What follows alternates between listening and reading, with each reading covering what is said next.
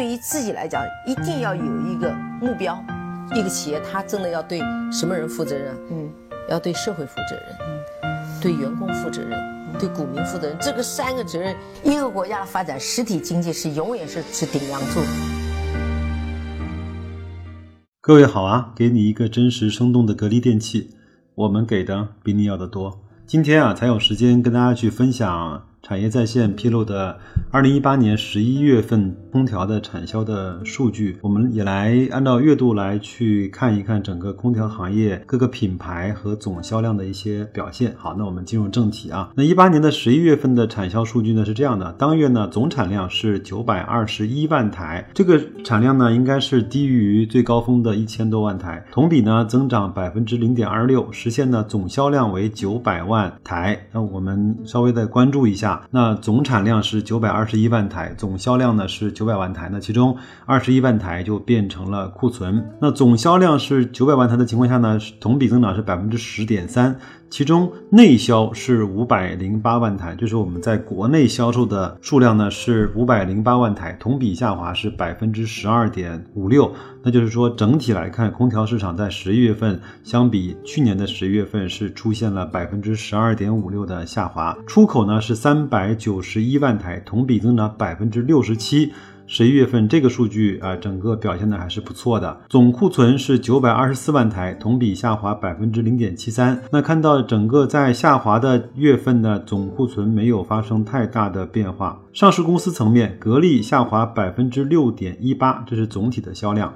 其中内销呢下滑百分之十七点五。出口增长百分之六十三点四六，美的呢增长百分之十二，内销下滑百分之十八点八。这个内销下滑的速度是要快过格力的啊。出口增长呢是百分之六十九。那基于呢呃以往的数据来看，美的整个在出口方面的绝对销量是要大过格力的，所以它在这个基础下面还能够。保持着百分之六十九的增长，这个还是不错的。海尔呢，总体来看增长是百分之二十五，内销呢基本持平，出口增长百分之一百三。那所以从十一月份单月的销量来看，整个海尔的表现还是不错的。海信呢增长了百分之一百一十四，内销下滑百分之九点五五，出口增长百分之七百六十六。当然，这个呢不能够只看一个月的数据，海信因为因为它也排在。整个全国空调的第四、第五位吧，整个基数比较小，那波动性也会比较大。好，那我们看完了十一月份的数据呢，我们再来看一看一八年一到十一月份累计的产销数据。基本上看完了这个数据之后呢，整个全年的销量也基本上锁定个八九不离十了啊。总累计的总销量呢是一点三八亿台，同比增长百分之四点五三。那就是说，整体来看，整个二零一八年整体的空调市场还是在。增长的，但是增速呢，确实比一七年下滑了不少。那总体实现的总销量呢，是在一点三九亿台。那整个的销量还是要略略的快过整个的产量啊，同比增长百分之五点九五。其中呢，内销呃是八千六百万台，同比增长百分之四点五三。出口呢是五千三百八十万台，同比增长百分之八点三一。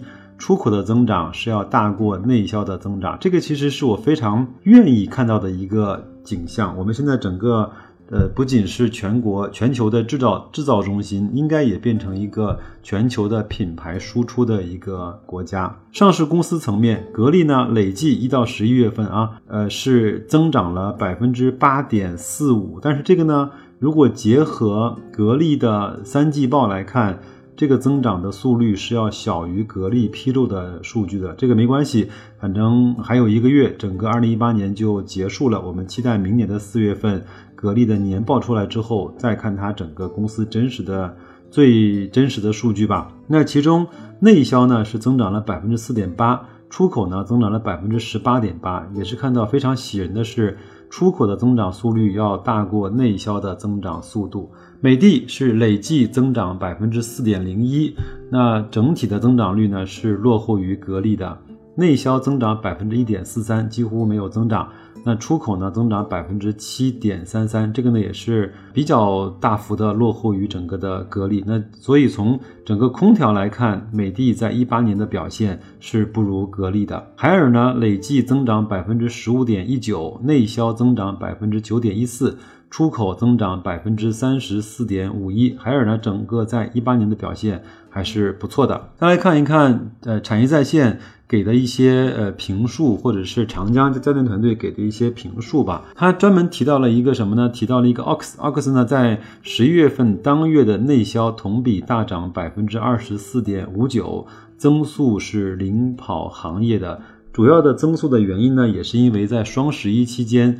线上的销售极为的优异啊，另外一个数字呢，就是空调内销的 top four，就是前四位的品牌，总体的占比还是比以往有了提升，提升了一点八八个百分点，就是整体前四的话是占了百分之七十九点四五。前四是谁呢？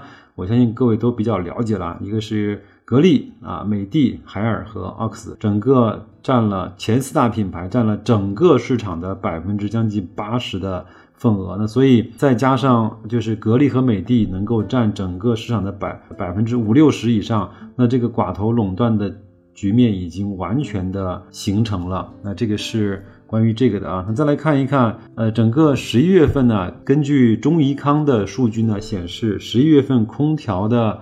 行业均价同比上升百分之二点七，就是说空调的销售价格还是在稳步的上升的。那前十一月份的前十一个月的累计呢，均价则同比上升了百分之三点九八，这是一个特别有意思的数据。我们都知道。随着家电的产能，包括整个购买力的这种上升，很多的家电是在降价的，但是空调还能够一直在保持整个均价的上升，这个是一个非常好的现象啊。另外呢，他说，在整个的销售价格上升的前提和背景下，那其实今年在原材料的价格呈现快速的回调，包括铜价。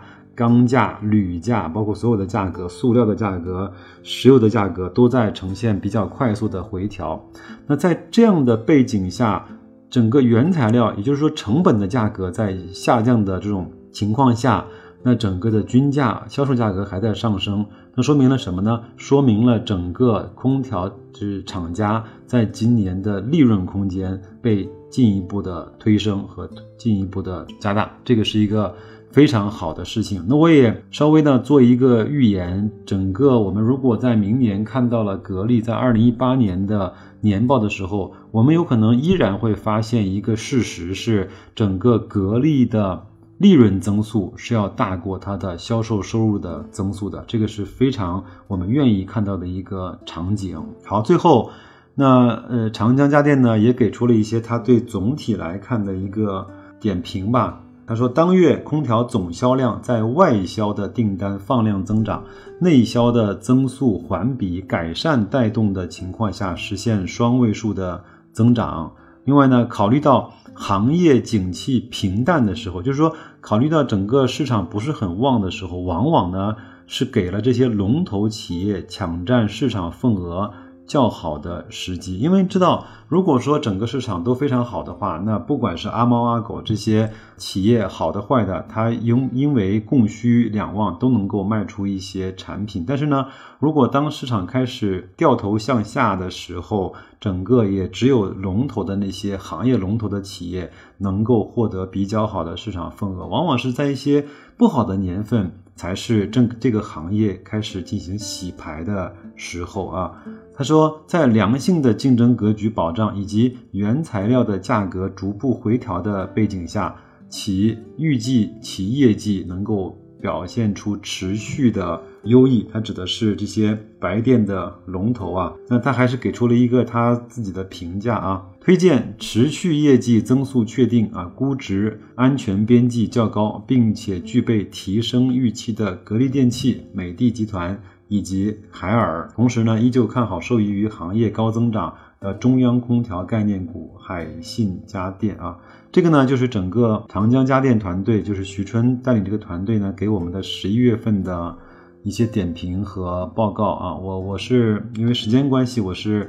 给大家那个推送的比较晚了，应该是上周就出来了。但是我想说的是，可能很多人看到这份报告之后呢，觉得哎呦，这个市场开始在掉头向下了，会不会对这些格力啊，特别是格力这样的公司会比较大的影响呢？我觉得第一个，我的观点是一个月的数据呢，因为它有去年同期的数据，包括一些整个行业的情况，因为我们也都知道。一个行业不可能一直的往上，国家也说树不可能长到天上去，它有增长就必就是必然有一些月月份是有一些下调的。第二个呢，我们整个如果从二零一八年来看的话，整个格力整个的表现还是非常不错的，至少我认为它的三季报是给出了一个超预期的一个表现。那有了一二三季度的这种打底呢，呃，四季度我相信也不会太差。我们也知道。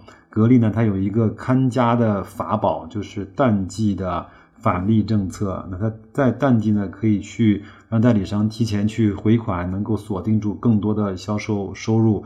另外呢，也在不同的场合，董小姐也会说，今年的两千亿应该是已经确认和完成了。那所以，按照这样的情况，再加上这篇文章里面所说的原材料在下降的背景下。那格力可以获得一个相对更好的收益，那整个在一八年的业绩，我们其实不用再不用太担心的。另外呢，呃，这两天在喜马拉雅的后台有一个朋友问了我这样的一个问题，他说：“白老师，二零一九年呢，我判断整个的空调市场有可能增速会放缓，甚至会。”出现负增长，那么像格力这样的行业龙头会不会面临这种戴维斯双杀的局面？可能有一些朋友还不知道什么叫戴维斯双杀。呃，我们都知道。一个公司的股票的价格是由它的每股盈利和它的估值相乘得来的，对吧？那如果这样的话，它的它的估值现在格力呢是在七倍多八倍呃不到。如果它整个今年的业绩释放完了之后，我预判它的估值应该是在在六点五倍在七倍这样的一个水平。如果明年的增速下滑，或者是说产生了。零增速的情况下，那就是格力和今年赚的钱一样多，在两百八十亿到三百亿这样的一个情况下，那我相信它面临的戴维斯双杀的，呃幅度应该不会那么的大，而且如果全行业整个空调产业。都有问题的话，那我相信能够坚持到最后，活得相对还比较舒服，家里面有余粮的公司，那就一定是格力电器，对吗？那在这个情况下，我相信它不会，有可能不会面临我们所想象的那么悲观、那么无助、那么的不堪的一个局面。当然，这都是我的。个人的猜想和臆断，那真正看它的一些报表，应该是等它明年的一季度报出来之后，我们才可能能够看到一些端倪啊。呃，另外，我觉得空调这个产业，它嗯，不仅能够看，不仅看一年。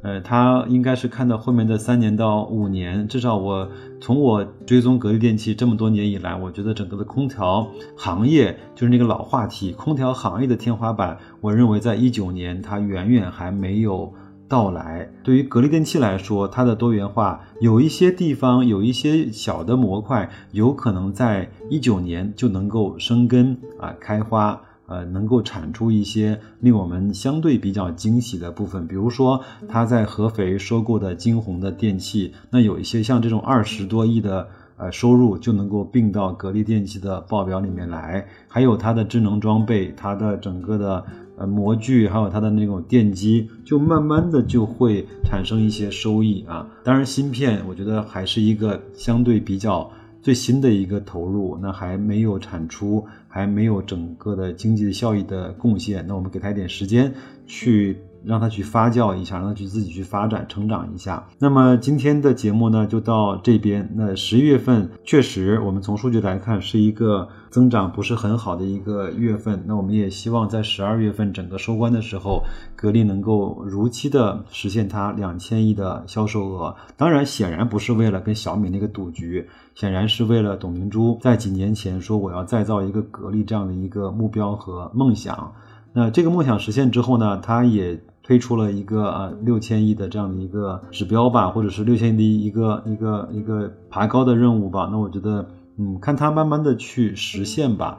一九年，我相信更多的变化会在格力电器身上会去产生，比如说，嗯，董明珠的认流，比如说它分红就会在明年的四五月份就会见分晓，比如说它各个多元化的部分有没有能够产生落地生根发芽的一些产出，就会在一九年能够确定性的出来。那我们也非常期望我们在二零一九年能够看到更多更积极的变化，对格力。来说，那就这样吧。祝各位投资愉快，再见。